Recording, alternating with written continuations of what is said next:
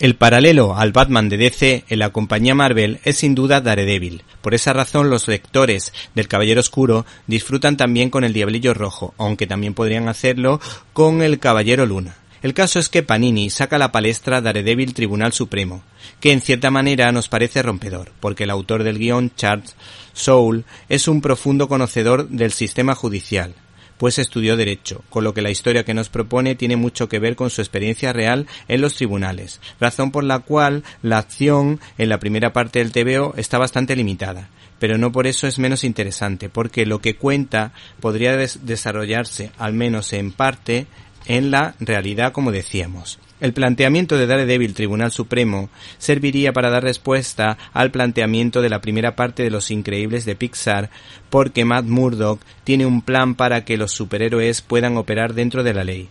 Y es que este ángel de la guarda de la cocina del infierno, aunque resulte paradójico que vaya disfrazado de diablillo, pues hay que decir que sigue fiel a su vocación católica de defender a los ¿Te está gustando este episodio?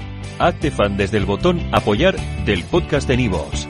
Elige tu aportación y podrás escuchar este y el resto de sus episodios extra. Además, ayudarás a su productor a seguir creando contenido con la misma pasión y dedicación.